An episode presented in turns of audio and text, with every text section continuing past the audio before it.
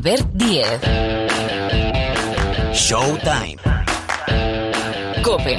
Estar informado.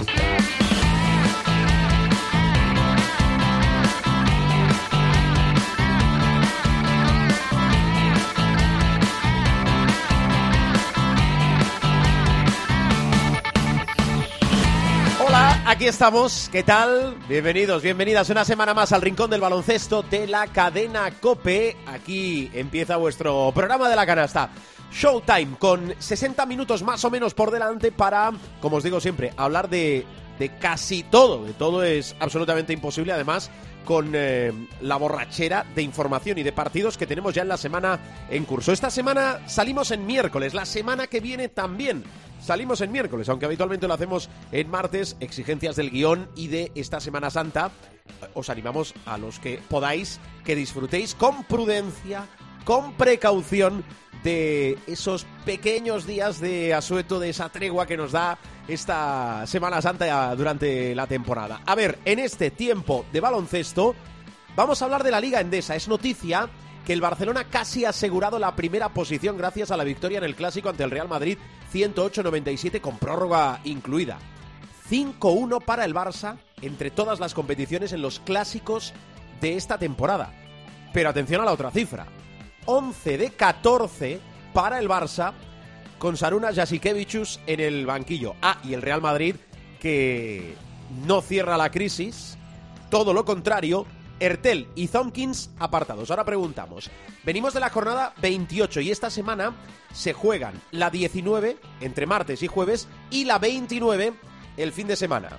Es decir, 28 hemos dejado atrás, 19 que es aquella que permutó para poder cerrar la primera vuelta entre martes y jueves y ya el fin de semana, sábado y domingo, la 29. Por cierto, le retiran la camiseta a Alex Mumbrú en Bilbao y vamos a escuchar a Alex Mumbrú enseguida.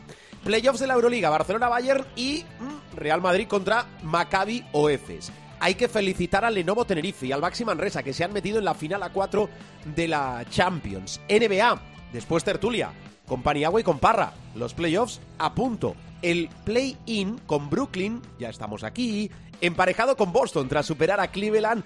Hay lesión de Luka Doncic, despido que esto es una crónica de una muerte anunciada de Fran Vogel en Los Ángeles y muchas historias más. Ah, y la Liga LEP, que después de la victoria en la Copa Princesa tenía, bueno, otro partidazo la Liga LEP, primero contra segundo, y el Covirán Granada que ha saltado el Withing Center y se pone primero y puede ser una victoria que le asegure el ascenso directo en detrimento del Movistar Estudiantes. Después hablamos. Ah, y el supermanager. Vaya semanita, ¿eh? Vaya semanita para Gil, ¿eh? Que no le da, no le da la vida para hacer cambios. Bueno, todo esto con Jorge Martínez, Sonido Martínez en la sala de máquinas. El saludo de este que os habla, Albert Díez. Venga, arrancamos hablando del clásico de la Liga Endesa, de muchas más historias. Ya está por aquí Pilar Casado.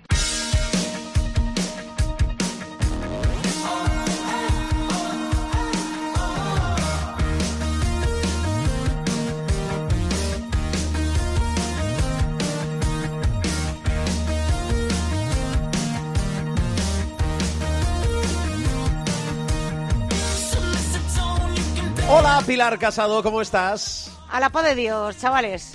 Bueno, pues por aquí empezamos a caminar, como os decía, por la Liga Endesa, que hay, hay, hay, hay mucho que comentar. Mira, eh, primero quiero ya en frío tu opinión y tu eh, visión del clásico. Ahora te pregunto por el Real Madrid, por Ertel, por Zonkins y tal, pero eh, del clásico, de ese clásico en el Palau, ¿qué piensa Pilar Casado? Pues mira, me quedo con una frase de Saras, de Jasikevicius, en la rueda de prensa posterior al partido, en el sentido de que yo no esperaba un partido a... Hombre, vale, es verdad que hubo una prórroga y estamos hablando de 108 puntos, pero esperaba como él quizá un partido más parecido al de la final de Copa, con un marcador muchísimo más bajo. Eh, me sorprendió que las circunstancias en las que llegaba el Real Madrid eh, compitiera como compitió. Eh, creo que del Barça hay que destacar muchas cosas. Evidentemente, el acierto en la línea exterior fue absolutamente brutal. Eh, de esos que va pasando el partido y vas viendo que no baja. Recordemos que los cinco primeros eh, triples los meten cinco intentos. Es decir, es que eh, hubo fases del partido que pasaba del 70% en el acierto de la línea de 6.75. Eh, Ya lo vimos frente al Bayern y va a ser, eh, salvo un giro inesperado, eh, la opción Alberto Abalde como uno, como base en el Real Madrid por toda la movida eh, de Urtel, etcétera, etcétera. Eh, bueno, yo creo que vimos, sobre todo vimos un gran partido de baloncesto, que es verdad que no puede escapar a la polémica. Eh, sobre la expulsión de Mirotic y de Alberto Abalde, sinceramente yo no puedo decir nada, porque lo que se dijeran en el parqué no lo vamos a saber y por tanto entiendo que después de una revisión, pues eh, si expulsaron a los dos, pues bien expulsados están, insisto, porque en ese tipo de jugadas me parece que opinar pues es una frivolidad, porque insisto, eh, es imposible saber eh, qué se dijeron en ese momento concreto cuando faltaban cinco minutos para el final del último cuarto. Y sobre la jugada famosa, eh, yo no analizo las jugadas por una captura, sinceramente. Creo que una captura en muchas ocasiones es engañosa. Yo he consultado con árbitros que hubieran pitado en ese enganchón de Sertak Sanli con Poirier eh, y la mayoría me han dicho nada. No hubiera pitado nada. Porque si hay alguien que empieza el contacto es Sanli, aunque luego sea Poirier el que definitivamente pega el agarrón. Probablemente esa jugada en el minuto 3, si se pita, en el casi 40, no. Entonces, bueno, pero yo creo que vimos un gran partido de baloncesto, ¿eh? Con eso me quedo. Vimos un Eh, gran partido de baloncesto. Sí, estoy de acuerdo. Eh, están siendo muy buenos los clásicos. Eh, es, los clásicos siempre tienen algo, pero creo que eh, de calidad baloncestística están siendo muy buenos. Sí, Insisto, a mí, por siempre ejemplo, tienen algo. A mí, por ejemplo, eh, bueno, no me parece ya sorpresa, obviamente, después de tantos meses, eh, el rendimiento de Nicola Provítola. Yo creo que está en el haber de Saras haber sacado lo mejor de la Provítola. Está en el debe de Pablo Lasso eh, los dos años que la Provítola pasó en el Real Madrid. Es decir, es que parece que estamos hablando de jugadores diferentes. Me gustó mucho eh, Nigel Hayes, que es un tipo que entiendo incluso ha podido ser discutido, ¿no? En, Mucho. en el rendimiento del, del Barça. Creo que mete canastas muy importantes el domingo en el Palau. Eh, lo de Dante Exum, a ver, me parece una rehabilitación de lesiones brutal. Creo que ahora mismo está a un nivel físico, a un nivel de entendimiento del juego y de acoplamiento a esa plantilla muy importante. Es decir, tiene el físico probablemente que otros jugadores en su posición no tiene. Es una amenaza constante por fuera y sobre todo en las penetraciones. Me llamó también, por ejemplo, la atención que eh, sí que ha ido variando con el historial de los clásicos esta temporada. ¿Quién defiende, por ejemplo, a Mirotic? Eh, vemos que con Yabusel encima probablemente eh, tiene más libertad. Eh, Nico sigue además haciendo esa jugada, ese reverso que remonta a la línea de fondo que prácticamente es imparable. Pero si se encuentra con Gavidec suele ser otra historia. Al menos eh, es mucho más ajustado ese par eh, defensivamente hablando. Y luego hay que también recordar eh, la gente que no está. Lo digo porque, claro, tú ves el banquillo, por ejemplo, de lesionados del Barça y ves a dos tipos como Brandon Davis y ves a Corey Higgins y tú dices, ojo, que es que el nivel todavía podría subir un poquito más, ¿no?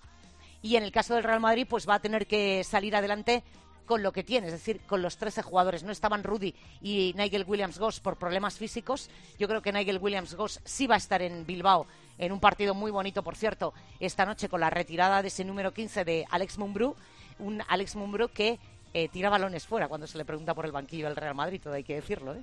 Mm, Mira, eh, me encanta hilar temas. Eh, no está guionado esto, es cierto. Puede dar fe Pilar Casado. Vamos a escuchar a Alex Mumbrú hablando del actual entrenador del Real Madrid, Pablo Lasso.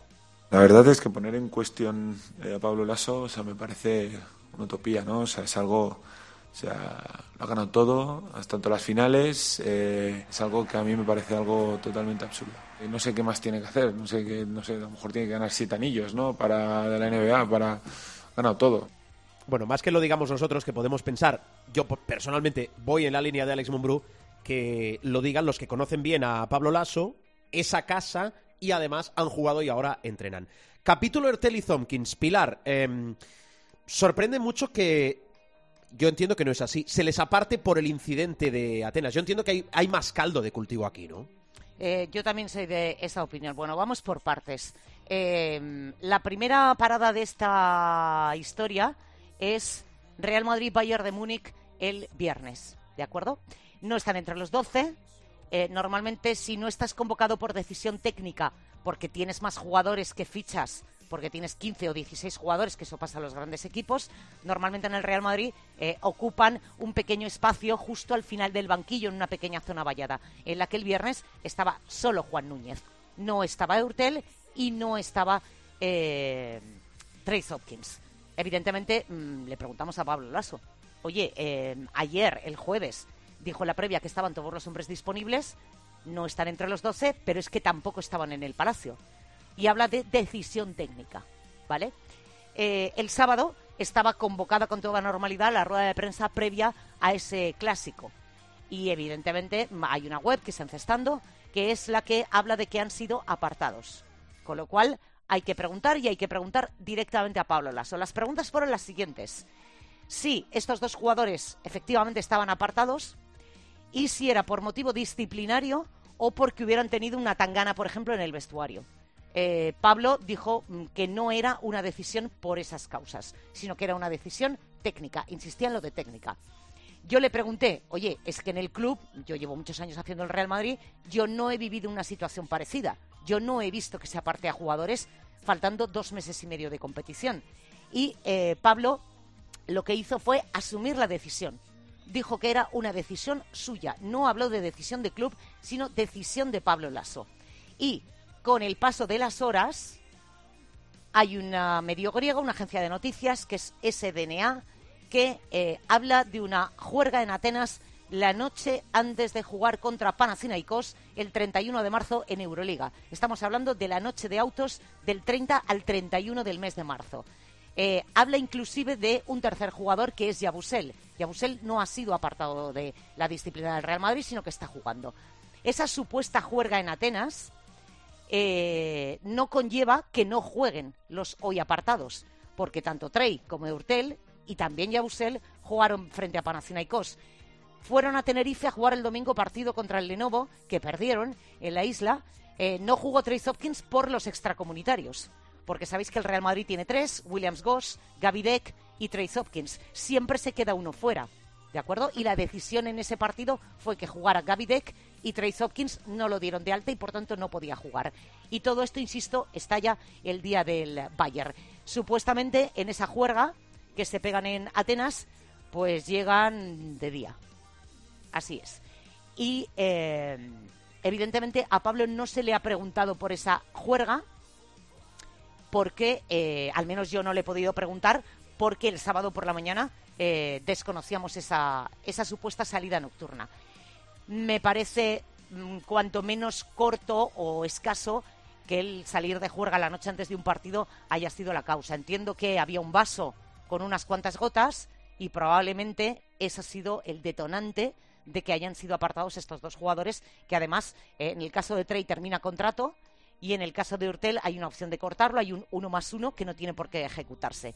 Y en el caso de Yabusel, supuestamente, porque insisto, el club no ha dicho que eh, Gerson Yabusel haya sido sancionado, suponemos que hay una multa económica, según publica esa agencia de noticias griega, porque el francés está jugando, eh, de hecho le renovaron, recordáis que firmó por una temporada, pero eh, ya fue renovado.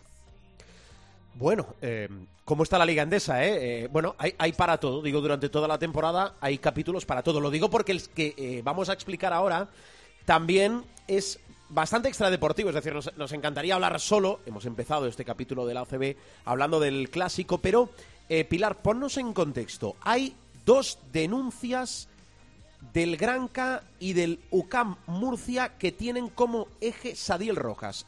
contextualizamos, explícalo, por favor. Bueno, pues eh, es una jugada. Mira, yo hice ese partido en, Movistar Plus el domingo por la mañana. Eh, no recuerdo en qué momento es exactamente, porque se me va a mí la pinza un poco con los partidos, pero eh, es una jugada en la que van a por un rebote Sadiel Rojas y Slaughter, ¿de acuerdo?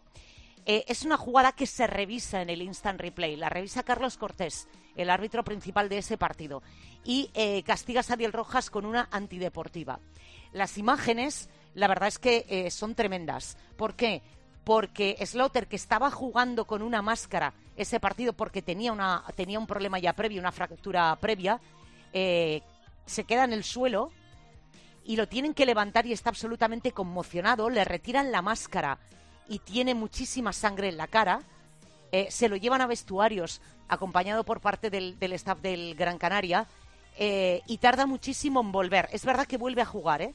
Vuelve a jugar, eh, pero las imágenes, insisto, son terribles. Son terribles porque eh, se va absolutamente conmocionado a los vestuarios, absolutamente groggy. Es más, lo que ocurre después, una vez terminado ese partido, y es eh, el, digamos, el origen de todas estas demandas cruzadas, es el hecho de que en el retorno a la isla Slotter no ha podido volver a entrenar.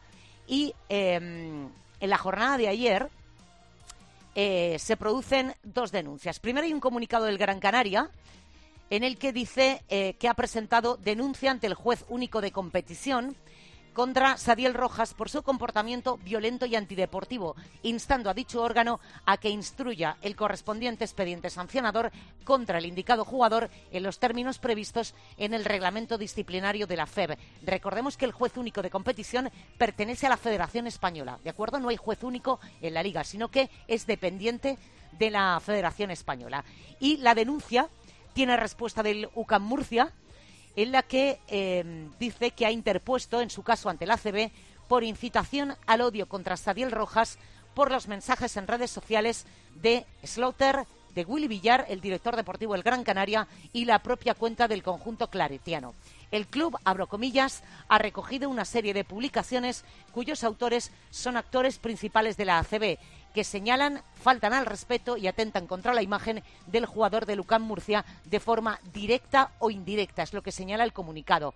Entendemos, prosigue, que desde las cuentas oficiales de los clubes y cargos institucionales, directivos y deportivos con relevancia, no se deben permitir ciertos juicios que provoquen agitación mediática grave, que deriven en un auténtico linchamiento verbal en las diferentes canchas que nos toca visitar, provocando situaciones que la propia ley contra la violencia, el racismo, la xenofobia y la tolerancia en el deporte trata de proteger y que los clubes deberíamos especialmente cuidar. Eso dice el comunicado de Lucan Murcia. La situación que denuncia el Gran Canaria, insisto, es que Slaughter mmm, sigue conmocionado, sigue sin poder entrenar y evidentemente hay jornada y probablemente no esté o, o no esté en condiciones de, de, poder competir. Insisto que es un codazo con el brazo derecho el que impacta en esa cara que ya de por sí iba protegida por una máscara de un golpe anterior de AJ Slaughter. El que no haya visto las imágenes las tiene, están a disposición de todos insisto, se sancionó con una antideportiva, pero cómo se marchan los vestuarios Slaughter impacta, ¿eh? Bueno, uf, de verdad, qué cosas. Eh, tenemos, os lo decía al inicio, eh, jornada 19 entre martes y jueves y ya eh, actualizando todo, la 29 sábado y domingo. Casado, me dejo algo que seguro que me dejaría algo. Sí, déjate ¿Algo. que algo. ¿Cómo, se ha, cómo se ha puesto el, ¿Cómo se ha puesto la lucha por evitar el Ah, sí, descenso? sí, sí, oh my. God. Uh. Bueno, hay que decir una cosa. Eh, quedan muchas cosas de aquí a la jornada 34. La 34 se juega el 15 de mayo, ¿vale? El día de San Isidro. Eh, quedan muchas cosas. Eh, queda dilucidar, evidentemente, el orden. Hay que decir que el Barça. eh, después de ganar el clásico el domingo, Sí. es matemáticamente el primer equipo clasificado para el playoff. Hace falta ver si el Madrid, después de apartar a Hortel y Hopkins, saca esto adelante. Lo digo porque el factor cancha podría peligrar, ¿por qué no?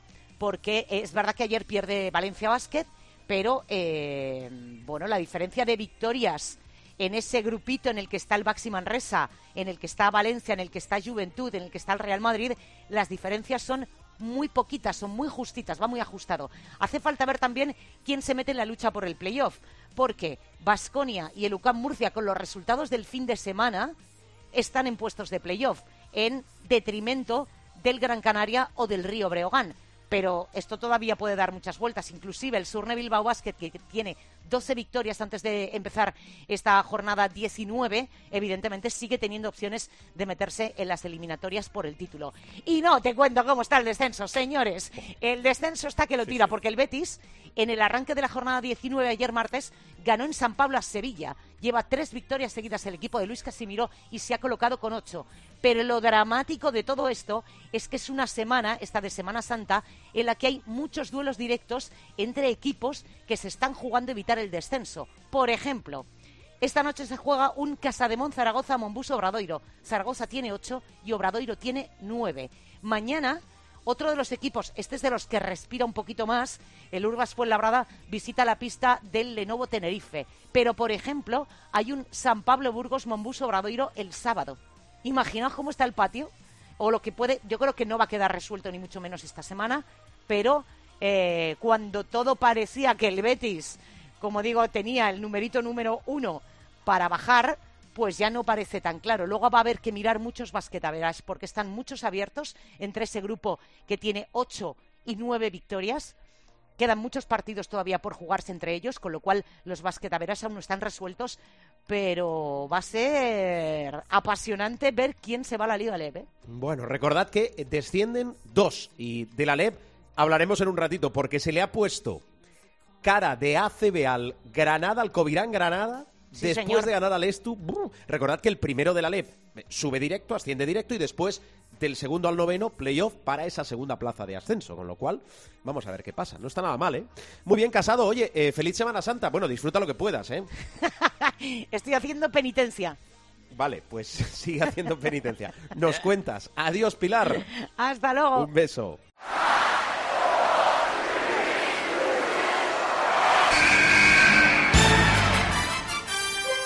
The inbound pass comes into Jordan. Here's Michael at the foul line. A shot on Elo. Good! The Bulls win! They win! They do have a timeout. Decide not to use it. Curry, way downtown. Bang! Bang! Oh, what a shot from Curry! Gasol con ganas de jugársela. They do have a timeout. Decide not to use it. Curry, way downtown. Bang! Bang! Bueno, territorio NBA, es decir, tiempo de tertulia aquí en Showtime en el capítulo de esta semana. Mira, hoy lo voy a hacer diferente. Voy a saludar primero al que más sabe, es decir, al que más sabe de todos nosotros y de todos vosotros también, de baloncesto, que es nuestro profesor. Por algo es el profesor, lo digo siempre. Miguel Ángel Paniagua, ¿qué tal? ¿Cómo estás? Muy buenas, aquí estamos. Semana Santa, semana de Showtime. Oye, eh, ahora voy con, eh, con los playoffs de la NBA, con el play-in, con lo de Vogel, que era la crónica de una muerte anunciada, la lesión de Doncic, cuántas cosas, ¿verdad? Eh, Sí. Gobert eh, buscando franquicia, mira que no va a tener novias, no le van a faltar, ¿eh? Pero antes, me interesa la opinión del profe Paniagua del clásico. Eh, insisto, un clásico siempre es un clásico. mm, cojo el tópico, pero es una realidad y come aparte. Con lo cual, quiero saber de ya en frío de lo que se vivió, de lo que vimos en el Palau en esa quinta victoria en seis clásicos esta temporada del Barcelona, eh, deportivamente para mm, de forma virtual casi casi asegurar la primera posición de la fase regular. ¿Qué pozo te deja? Bueno, eh, el que una vez más, y tú lo has dicho, ¿no? Una vez más ah, los clásicos se rigen por otros parámetros, ¿no? Tú puedes hacer análisis, incluso te diría que con estadística avanzada de lo que puede pasar en un partido, eh, y normalmente vas a estar cerca de acertar. Pero en los clásicos es muy difícil, y también en los derbis, ¿no? Porque hay un extra de motivación. Yo creo que el Real Madrid va con un extra de motivación, por el hecho de que había aguas muy turbulentas. eh, se venía de anunciar ah, pues el, ah, el, divorcio con, con Ertel y con, y con y por tanto eh, la situación era muy convulsa.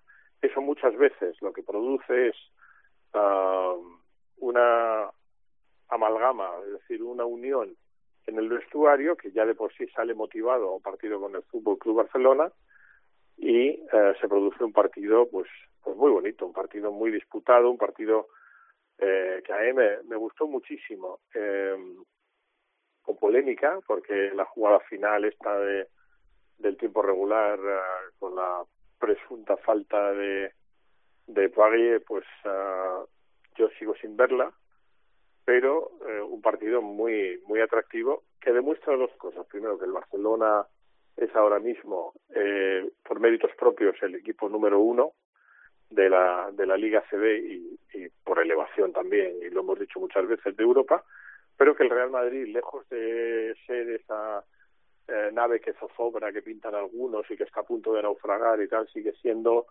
una nave muy sólida que le puede dar un disgusto al Barça, que en condiciones normales y a más partidos, es decir, en, una hipotética final ACB, si es que se llega el Barcelona tiene las de ganar, pero que a partido único pienso más incluso en, la, en una hipotética Final Four si el Madrid pasa ese Rubicon, pues puede darle un susto a cualquiera porque esto lo hemos mantenido siempre, independientemente del tumulto, de, de la zozobra, de los problemas internos, de los problemas disciplinarios con los mencionados Artel y Tompkins, el Real Madrid es un gran equipo y tiene un gran entrenador. Mm. Muy bien, eh, aquí sabéis que nos mojamos siempre, no digo en Showtime, digo en la Copa en general. Eh, esa última acción antes de, del extra time de la prórroga, a mí, a mí personalmente, eh, me da la sensación que se puede pitar tres cosas. O sea, una, no pitar nada. La otra, pitar lo que ya señalaron los árbitros, que es falta de Poirier sobre Sanli, que va a la línea del tiro libre y solo anota uno de los dos y lleva el partido a la prórroga o pitar falta de Sanli. También hay que tener en cuenta, y habría que decírselo a Poirier, que con el tiempo que quedaba, tal y como estaba el partido, ir con esa intensidad a defender a Sanli, pues puede generar lo que generen los árbitros. La duda o la certeza en este caso, porque no lo dudaron, de que fuese falta personal. A ver, que está derribando puerta Rubén Parra. Hola, Parra, muy buenas. Muy buenas, Albert. ¿Cómo andas? Bien, bien, todo bien. Feliz Semana Santa, ¿eh? Igualmente. Tengo preparado un capítulo, un capítulo especial de, de Los Ángeles. Enseguida vamos a ir con eso. Oye, del clásico eh, de, del sol ateniense que vieron salir Ertel y Thompkins, ¿quieres decir algo? Estoy muy de acuerdo con lo que ha dicho el profe. Eh, de lo de Tompkins y Ertel, eh, pues lo de, lo de Ertel eh, extraña que sea la misma persona capaz de ser rebotada de Basconia, de Barcelona y de Madrid. Yo creo que eso es, un, eso es un logro inédito. Pero lo de Tonki sí que me extraña mucho más, sobre todo por la relación personal que le ha tenido con el, con el club y con Pablo Lasso, eh, que ha tenido prebendas con él que con otros no se han tenido. O sea, eh, yo, yo no, no quiero eh, hablar de lo que pasó cuando su madre, del permiso que le dieron y tal, pero es que incluso cuando llegó en pretemporada eh, pesando casi como yo eh, y le dejaron que estuviera ahí hasta que cogiera la forma, eh, me extraña mucho más por eso. Cuando se te empieza a poner mala la fruta, lo mejor es apartarla que se te ha puesto mala y tirarla por mucho que te pese. Porque si la dejas ahí, al final se te pone todo el cesto malo. Y me parece lógico y normal que decidan tirar para adelante con, con lo que tienen, sin ellos dos, y, a ver lo que sale. En cuanto al clásico, eh, estoy muy de acuerdo con el profe en todo. eh, en todo. Eh, a mí la falta de Sally no me parece. Pero bueno, lo dices tú también, si bajo un torete al final en la última acción, pues te puede pasar. O sea, es, eh, tampoco se puede quejar mucho el Madrid de las faltas que pitaron a favor y en contra en el clásico, que tiró 184 tiros libres. 45 tiros libres, tiró el Real Madrid. Sí, sí, no, he dicho 184 de coña, pero que, que, eh, creo que dobló al Barça casi. O sea, estuvo Sí, sí, casi, casi, casi. casi doblando al Barça. Eh, eh, quejarse de esa última acción, pues, pues, pues yo qué sé. Eh, yo creo que, mirándolo por el prisma blanco, casi que deberían agarrarse al buen partido que hicieron y a que, eh, teniéndolo perdido o, parecía, o pareciendo que lo tenían perdido dos veces, eh, se volvieron a, a enchufar y, y, y estuvieron a un tris de ganarlo, que viendo de dónde vienen, eh, me parece muy loable. Eh, básicamente, eh, es que a día de hoy el Barcelona es mejor que el Madrid y, y bastante que lo pelearon hasta el final.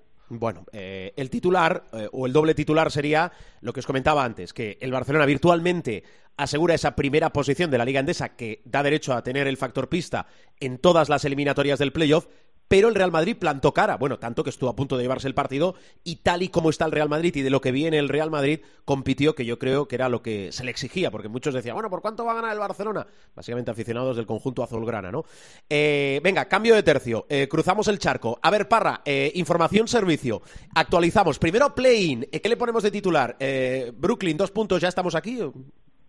Sí, Kyrie Irving, nos debes un año de tu vida, eh, monstruo, eh, porque lo de anoche de, de Kyrie empezó el partido con 12 de 12 en tiros de campo, o sea, sus primeros tiros, sus primeros 12 tiros fueron para adentro, eh, con 30 puntos se puso sin, sin error, eh, y luego ya sí falló algunos tiros y apareció Kevin Durant también al final para rematarlo. Lo que te deja es la sensación de que un equipo, por mucho que esté séptimo, octavo, sexto, quinto, eh, sea la posición que tenga, un equipo que tiene a Kevin Durant y a Kyrie Irving a estas alturas de, de temporada sanos, es un rival peligroso. A mí los Celtics me parecen mucho mejor equipo, eh, defensivamente a años luz de, de lo que son los Nets, pero tengo la reserva esa de un equipo que tiene a, Kevin Durant y a, y a Kyrie Irving en forma, son un rival que yo no lo quiero ni en pintura y va a estar muy chula esa serie contra, contra los Celtics.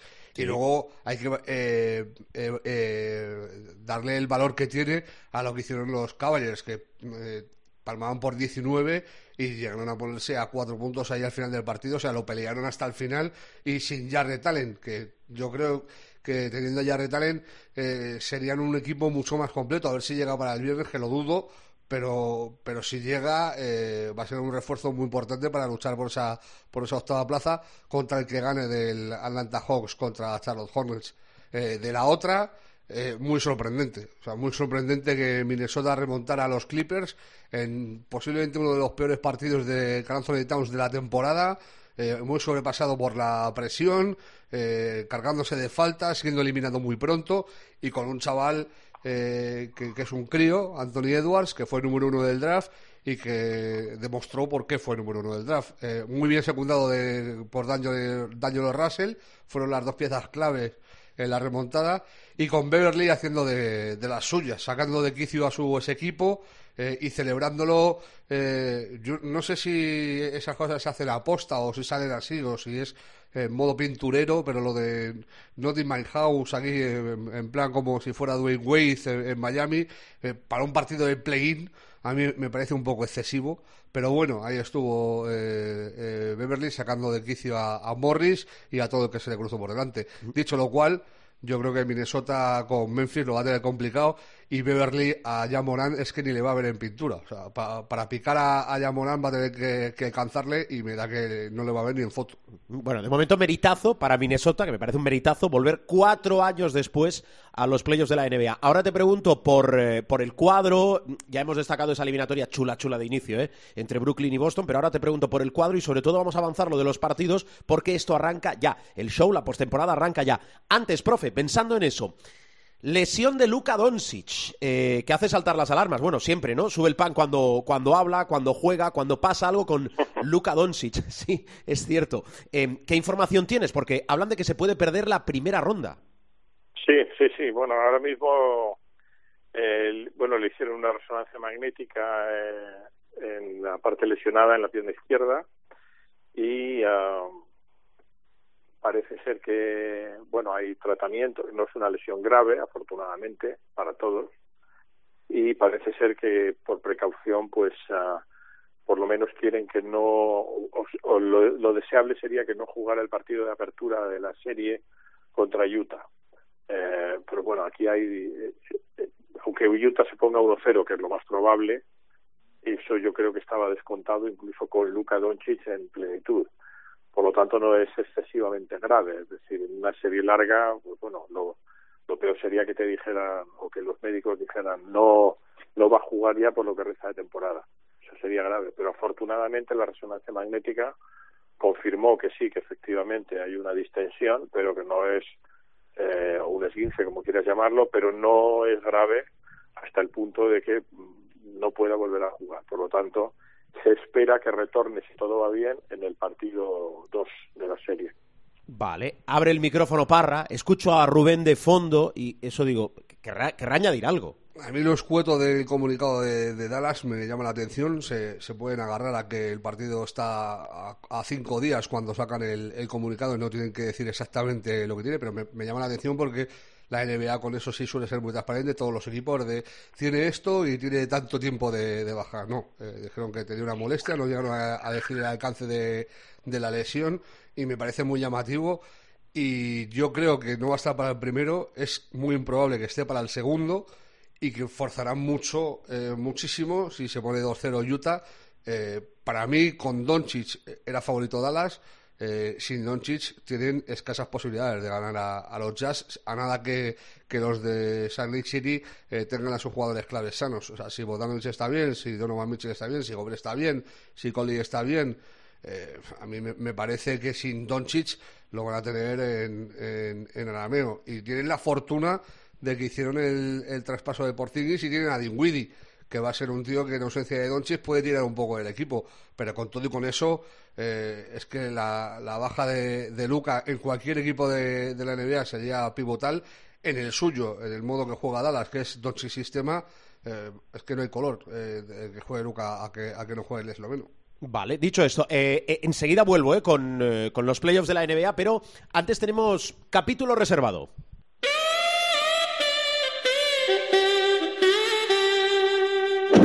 La ley de los ángeles.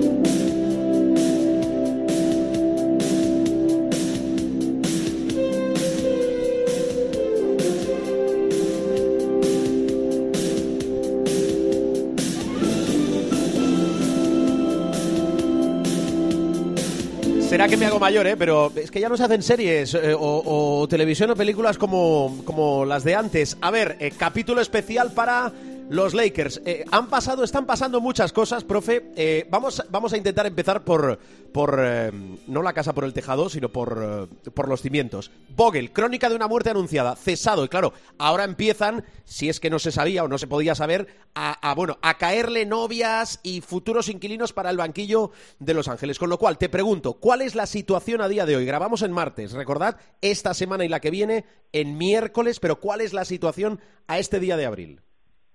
Bien, tres, hay um, un montón de nombres que circulan eh, por ahí. Eh, ya hablamos de Quinn Snyder. Parece ser que en principio Snyder no está muy inclinado a ir a los Lakers. Uh, aparece también el nombre, un nombre que gusta muchísimo en los Lakers, que es Nick Nurse de los Toronto Raptors. Tiro muy complicado porque eh, está muy a gusto también en Toronto. Todo va a depender también de la propuesta que le hagan al entrenador, tanto económica como deportiva, a ese nivel, ¿no? Eh, de los que están en activo, ¿vale? También gusta Doug Rivers, eh, de Filadelfia, que no está especialmente bien en Philly, pero tampoco está mal y gana mucho dinero y por lo tanto también sería una cuestión de ver qué le proponen económicamente y deportivamente, porque los entrenadores que están en activo no se van a mover tanto por el hecho de entrenar a los Lakers en abstracto, sino de entrenar a qué Lakers. Pues para eso se quedan, si ninguno de los tres, ni Snyder, ni Nurse, ni, ni uh, Doug Rivers, están en equipos malos. Es decir, necesitan que se les explique un proyecto deportivo y demás, que por cierto no está de momento o no se vislumbra como un proyecto deportivo sólido, porque ahora mismo hay un montón de dudas empezando por LeBron James, pero bueno, luego profundizaremos. Aparece también el nombre de Johan Howard, entrenador de la Universidad de Michigan, el antiguo jugador además de la NBA muy conocido, eh, que lo ha hecho bastante bien en Michigan, salvo un incidente que tuvo de que le dio un... Sí, de pegar a la gente y eso, sí. Eso es. Pero bueno, aparece. Y luego... Pequeño borrón, lo sí. Que, lo que yo sé es que de los que han estado en activo como entrenadores y ahora no están, por ese carrusel que, que siempre supone el tema de, los entrenadores profesionales.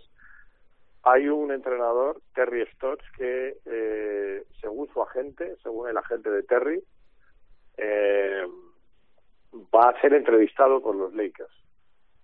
Entonces, que sea entrevistado por los Lakers, por supuesto, no significa que vaya a ser fichado por los Lakers, porque van a entrevistar a todos los entrenadores disponibles que eh, estén interesados en el trabajo. Eh, podría entrar ahí también Steve Clifford, que fue eh, antiguo entrenador, como sabéis, de los Orlando Magic. Y también gusta Darvin Ham, que también lo lleva el mismo agente que Terry Stotts, que fue asistente en Milwaukee. Esos son los nombres que aparecen como, como posibles. Es decir, hay un primer nivel de entrenadores en activo que interesan, pero que cuya, cuya cuyo fichaje es complicado y luego hay una segunda oleada de entrenadores que fueron sin eh, sin contar a Joan Howard que se vendría de la universidad pero los Lakers no tienen un historial como otros clubes de la NBA de fichar directamente entrenadores de la de la NCAA sino que más bien han fichado siempre entrenadores con experiencia en la liga NBA no y luego está esta segunda oleada donde tenemos la certeza de que hay dos que, eh, según su agente, eh, van a ser entrevistados por los Lakers, que no sería Terry Stotts y otro Darwin Ham. Vale. Por añadir, vaya un nombre, nombres. por añadir un nombre. Dime, Parra, y te pregunto. a- aparte me hizo mucha gracia. eh, el día de la entrevista de fin de año, de fin de temporada, que dice Lebron: Yo estoy aquí sentado, eh, no esperéis que, que, que haga el trabajo de general manager. Que tenía que haber dicho otra vez. Dice, otra vez, sí, otra vez. Perdona, Eh, es que te iba a preguntar eso, porque antes, cuando escuchábamos esa careta que decía la ley de Los Ángeles, con esa mítica serie, os iba a preguntar, en función también de lo que ha dicho Miguel Ángel, que vamos a ver qué pasa con Lebron, pero, pero si Lebron sigue, ¿es la ley de Los Ángeles, es la ley de Lebron o no, Parra? eh, ha- sido, ha sido así hasta ahora. Eh, Así ha sido hasta ahora. sí, y eh, no solo en Los Ángeles. Tal cual. Eh, el tema es que LeBron no quiere ser el general manager, pero ya ha filtrado a su gente eh, para que vayan diciendo que a él al que le mola es Mark Jackson, de, de entrenador de, de los Lakers, que no quiere ser el general manager, pero él ahí lo suelta. Eh, a mí de los nombres que ha hecho el profe, eh, la verdad es que mm, no me gusta ninguno de los viables. Eh, eh, Snyder me parecería magnífico, pero que abandone Utah para irse a, a, a las ruinas que son Los Ángeles ahora mismo, los Lakers, me parece muy extraño. Dos Rivers, salvo batacazo stream eh, de Filadelfia cayendo en primera ronda, eh, eh, algo que, que no veo. Eh, pero bueno, eh, podría ser. Eh, eh, salvo batacazo stream, después de llevarle ahí a Harden y toda la, pesca, toda la que han liado, eh, teniendo a Embiid máximo anotador de la temporada y, posible MVP, me parecería muy raro. Eh, y el resto, pues es que. ¿Sabes quién estaría bien también? Que sonara para los Lakers, Monty Williams. Bueno, ¿sabes? Si ya, ya puestos, ¿sabes? Pues. eh, Por sonar, que- ¿verdad, Parra? Por Claro, sonar. decimos que queremos a Monty Williams y, y todo fenomenal. A mí no me cuadra mucho ninguno de los entrenadores que ha sonado y de los que suenan y han sonado, de los que menos me gusta son eh, Tyron Lue por el ascendente que tiene sobre el LeBron, que LeBron seguramente tenga ascendente sobre todo el mundo, pero es que sobre, sobre Tyron Lue, eh, después de visto lo visto en, en Cleveland y por mucho que haya madurado en su, en su época en, en los Clippers, eh, a mí no me terminaría de, de convencer. Dicho lo cual, es que la situación de los Lakers es tan complicada que venga el que venga tiene un marrón eh, bastante serio. El tema es qué haces con Westbrook. Recordemos, tiene una opción de jugador 47 millones para la próxima temporada. ¿Y cómo lo empaquetas? Yo he estado mirando eh, y no me cuadra, es que no hay ningún equipo en el que me cuadre Westbrook. O sea, ya, bueno, con ese salario, eh, evidentemente, eh, ni de coña. Pero le vas a tener que dar el, eh, lo que no tienes eh, al, al- al equipo que lo reciba para deshacerte de él. Da- dando drafts de futuro, opciones de draft de futuro, que tampoco van muy sobrados los Lakers porque ya han regalado eh, la mitad de los próximos eh, cinco años.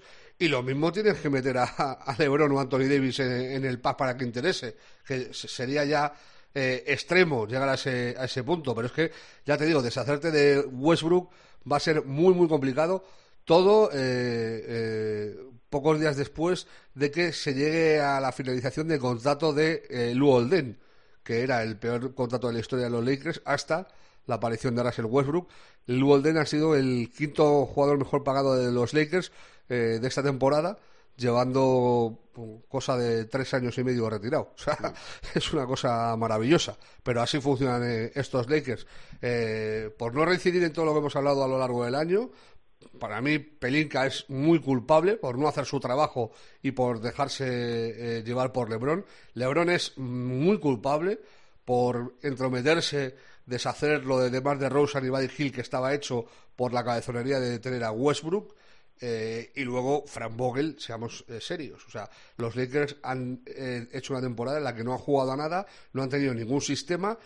Dices, no, es que los, los miembros, bueno, los miembros los que quieras. Yo veo equipos en la NBA que son muy malos, o muy malos no, porque es la NBA y todos tienen cierto nivel, pero a ver si me entiendes.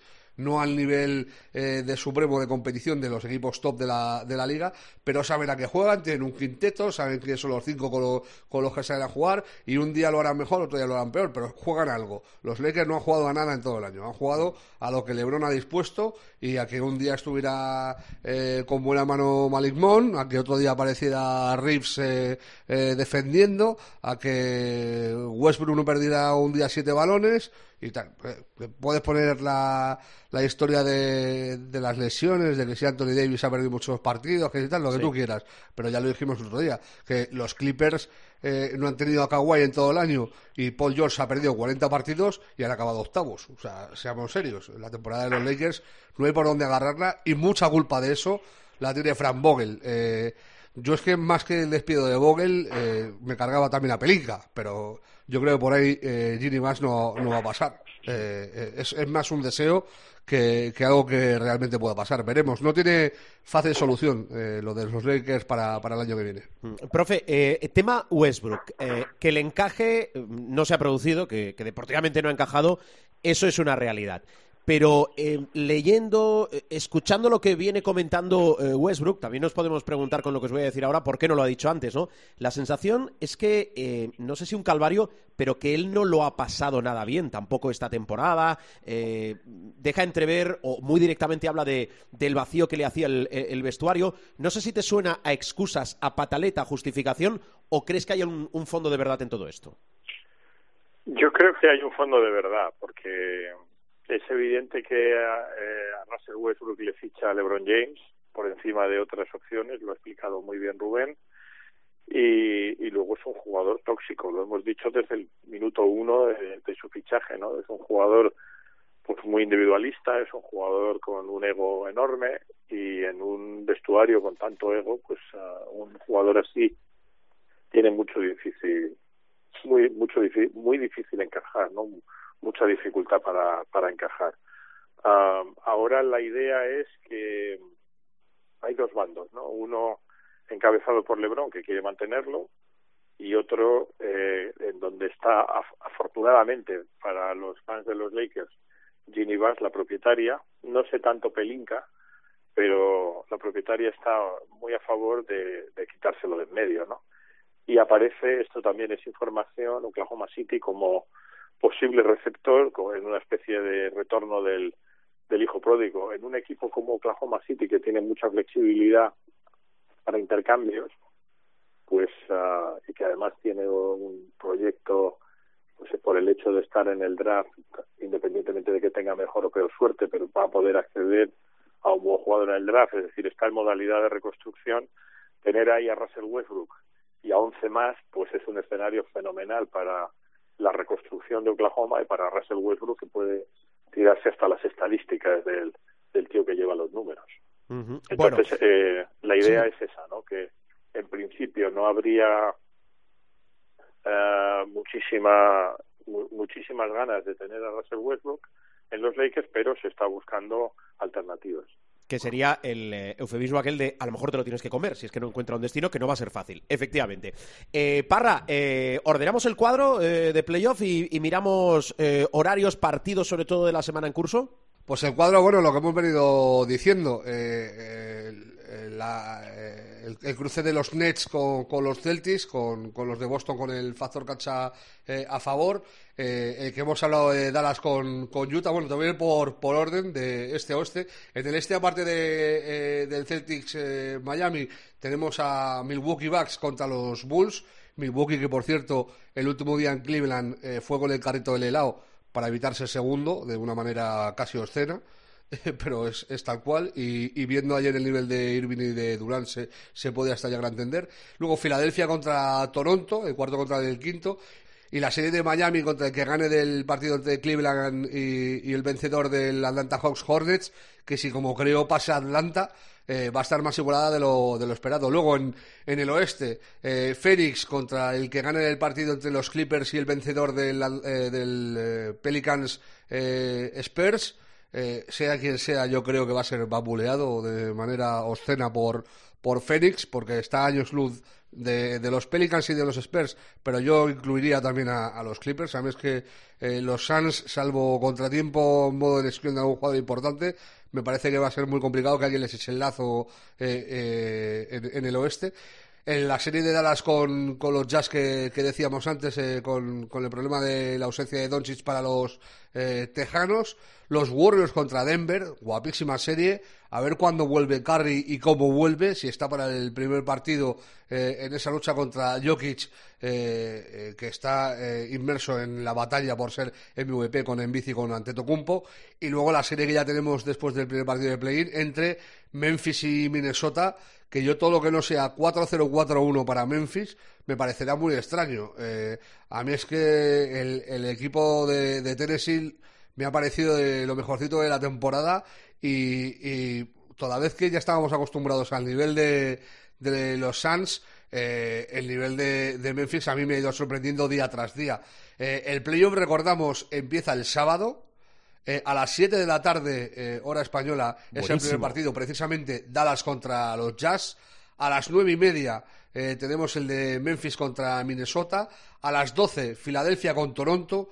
Y a las dos y media, el último en la madrugada del sábado al domingo, Warriors contra Denver Nuggets. Luego el domingo ha puesto el primero a las 7 de la tarde el de Miami contra el que gane la, última plaza en, en, el este. A las nueve y media Boston Celtics, eh, Brooklyn Nets, que para mí es la serie con mayúsculas del este, por supuesto. A las doce y media, Milwaukee contra Chicago.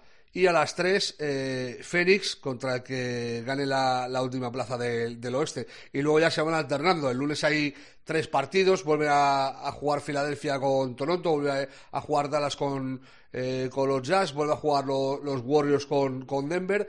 Eh, el martes hay otros tres partidos. Se van rotando las series, como suele hacerse todos los años, para que haya una media de tres partidos todos los días. Mm, bueno, dos cosas, mínimo dos cosas más.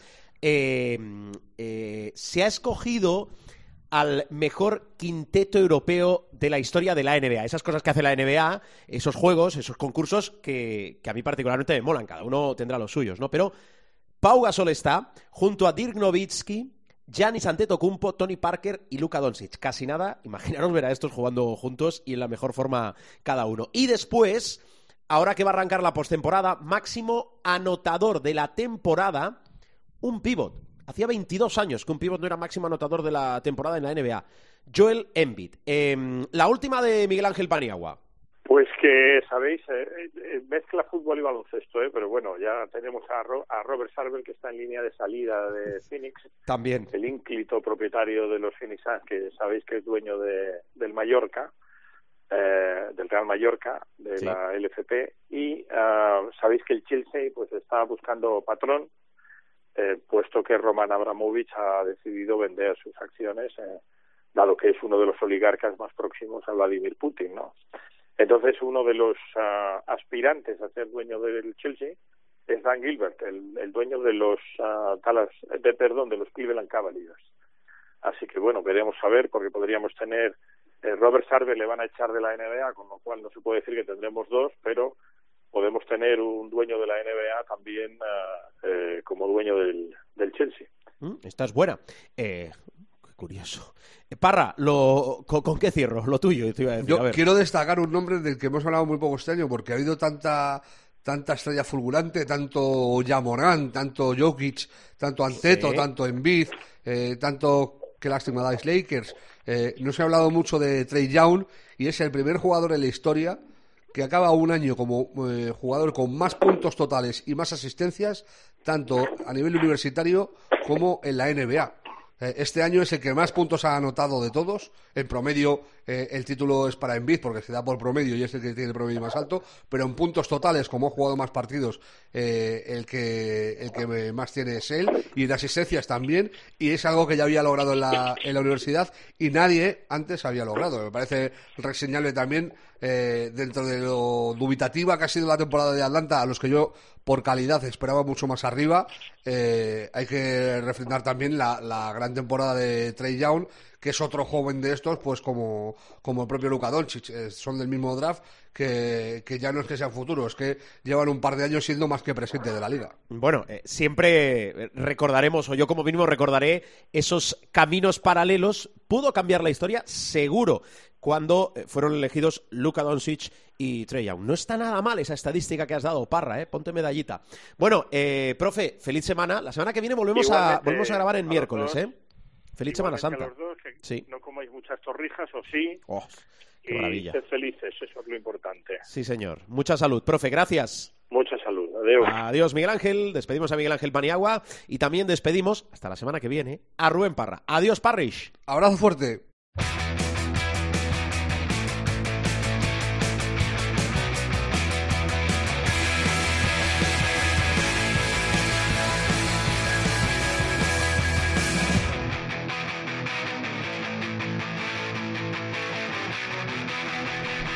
Venga, recta final de Showtime. A ver, el diario de un jugador de la Liga Leporo, que hemos vivido un partidazo.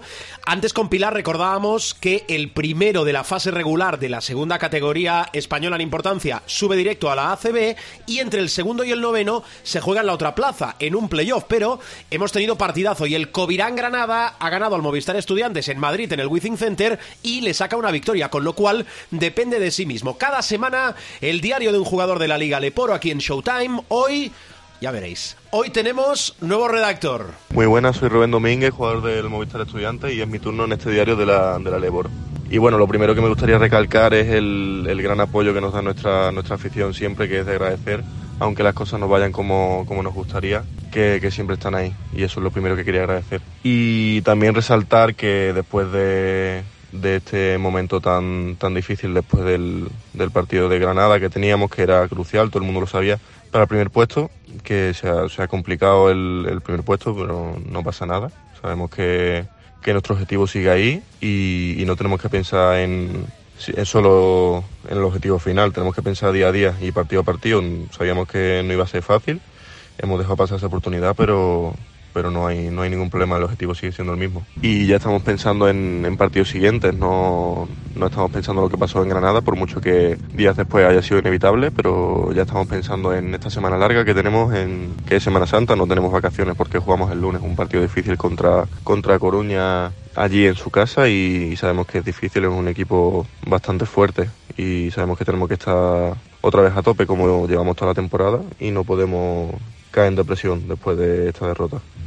Y para terminar me gustaría dejar claro que, que este- seguimos, seguimos estando a tope, seguimos estando concentrados en nuestro, en nuestro objetivo y, y no vamos a, a detenernos por una, por una derrota por muy difícil que, que se nos haga mentalmente.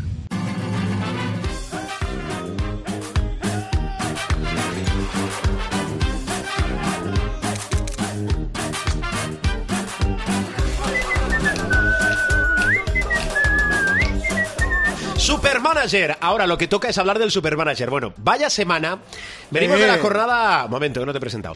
28.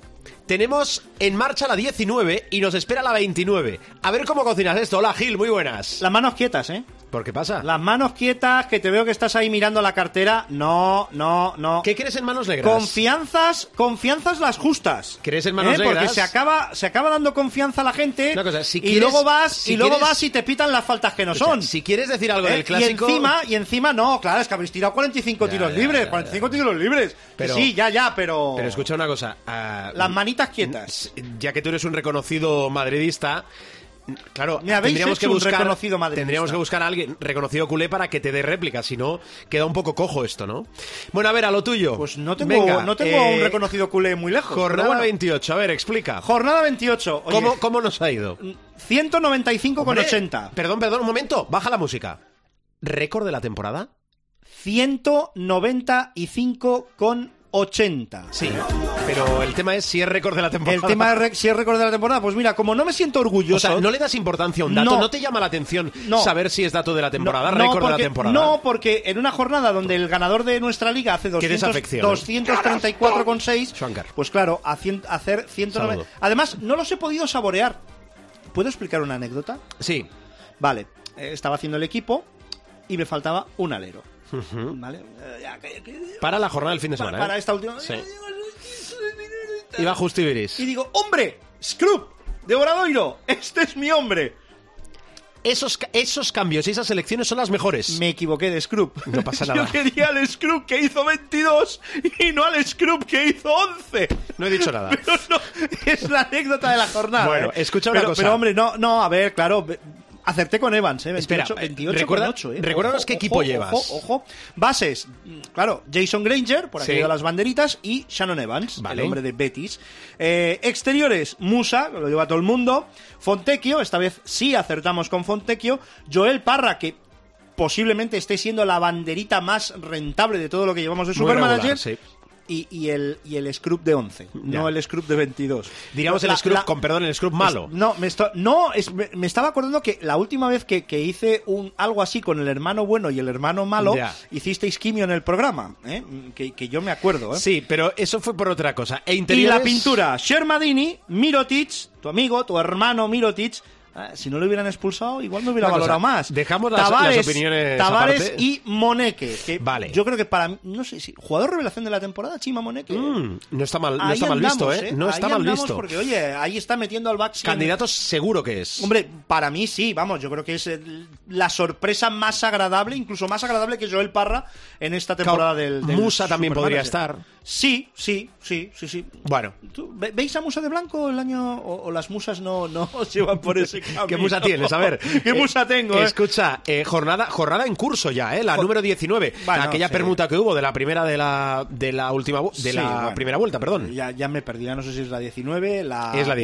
4,7 o, ya la está. Y pi- con esta, calendario actualizado, todos. Con la pi beta gamma. Bueno, vencedor de la jornada, Kitiri One, rondador 31, 234,6. Claro, es que hacer casi 200 te vale para ir al puesto 188 Bueno. de, de la jornada. En fin. Yo Eh, hoy estoy orgulloso de ti, de, Gil. de sazón, bueno, tampoco, No te tampoco son tantos motivos. Líder de la general, de las 195. general, líder de las generales, Sí, de las generales. esto es importante porque es líder de nuestra liga Y de la liga. De la gran liga de del la Supermanager. liga. Es líder de nuestra liga y de la liga, ¿eh? Qué orgullo. No hay quien me gane. Jorge-Chapeldún, Chapeldún que quiere decir campeón. Sí. 4.524 con No has visto mucho Arguiñano tú, ¿eh? Rico, rico, pero Venga. tampoco mucho. Venga, Es que Chapeldún. sí, Yo soy más carnívoro que, herbívoro. Posición en, en la general de nuestra liga, la 245. Sin rima que nos echan del bingo. querido. ¿Alguna recomendación rápida? Hombre, están Fire Bojan Dublevich, 15,6, 20,4, 20 en las últimas jornadas. Shannon Evans, recuerdo, con el 28,8 son seis jornadas consecutivas, las últimas seis, valorando 15 o más puntos. Shermadini también está on fire, cinco jornadas valorando 15 o más. De Monet, que ya no, no hace falta que hablemos. Y, eh, ojo, os recuerdo, Joel Parra, 1, 2, 3, 4, 5 de las últimas seis valorando 15 o más. Parece, parece que ha cogido la onda Gavidec, cuatro de sus últimas cinco valoraciones están por encima de 15 puntos. Gracias, Gil. Eh, de nada, hacemos lo que podemos.